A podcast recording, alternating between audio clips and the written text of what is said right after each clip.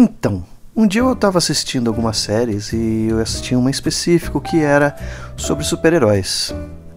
É, mesmo não agradando muito o assunto né, de super-heróis, mas a série em si ela tratava de uma forma diferente os super-heróis, que eram pessoas normais, né, que que viraram super-heróis e tinha uma empresa por trás delas que administrava tudo. Então, como você tinha ali uma né, uma sociedade, pessoas convivendo com pessoas, então você teria super pessoas e nisso também amplifica, além de seus poderes, né, suas, suas capacidades, ampliariam também suas coisas ruins.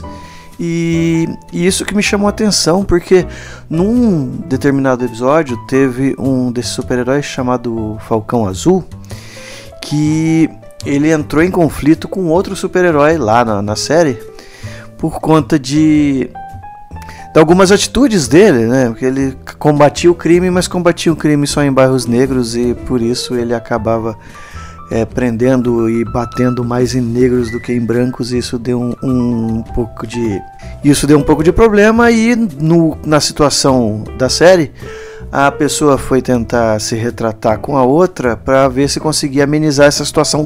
Nessa situação, ele colocou alguns pontos de vista dele que, ao meu ver, é muito comum hoje em dia. Por exemplo, em algum dos momentos lá, um do, das pessoas que estão no local é, invocam aquela frase, né? Black Lives Matter. E ele mandou retrucando com aquele All Lives Matter, né? Porque assim.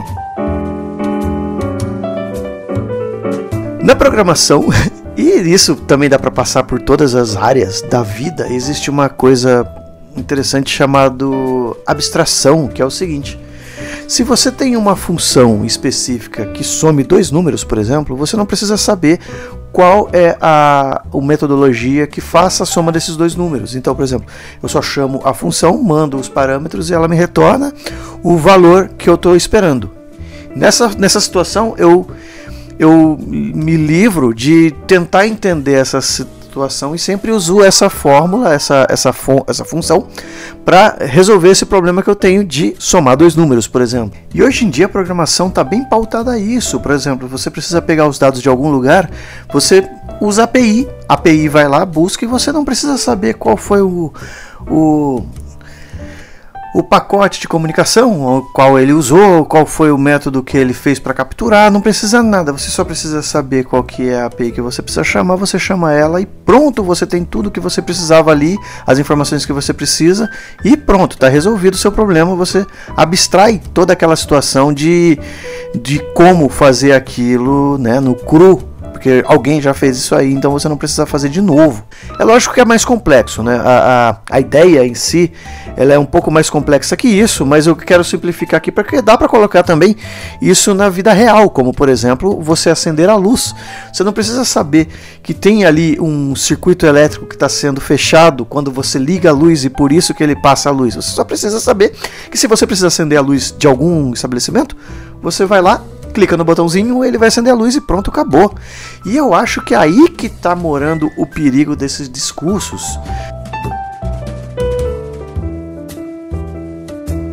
A, a posição principalmente essa do, do, do, Falcão Azul, com colocando o All Lives Matter na frente, né, do, do Black Lives Matter, é, denota assim um, um, pouco de desconhecimento de como a coisa foi gerada, sabe? É, assim, não é que as todas as vidas não se importam, mas é o que, que aquela frase em si, ela não é crua, ela, a, aquela frase não está ali só no sentido da frase em si, ela tem todo um, um, um sentido pregresso que faz essa, essa frase ter algum efeito, assim como qualquer outras coisas.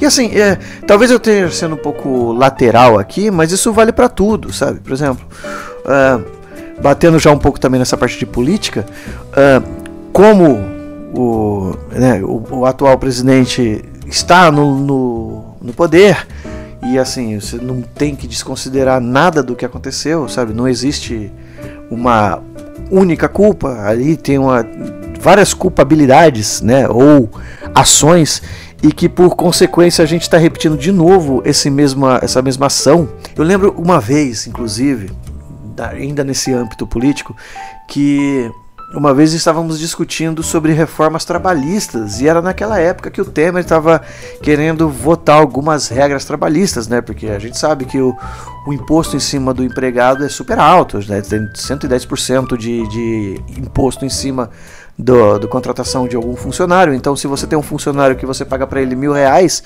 você está pagando na verdade dois mil e cem, porque mil e cem é do governo, sabe?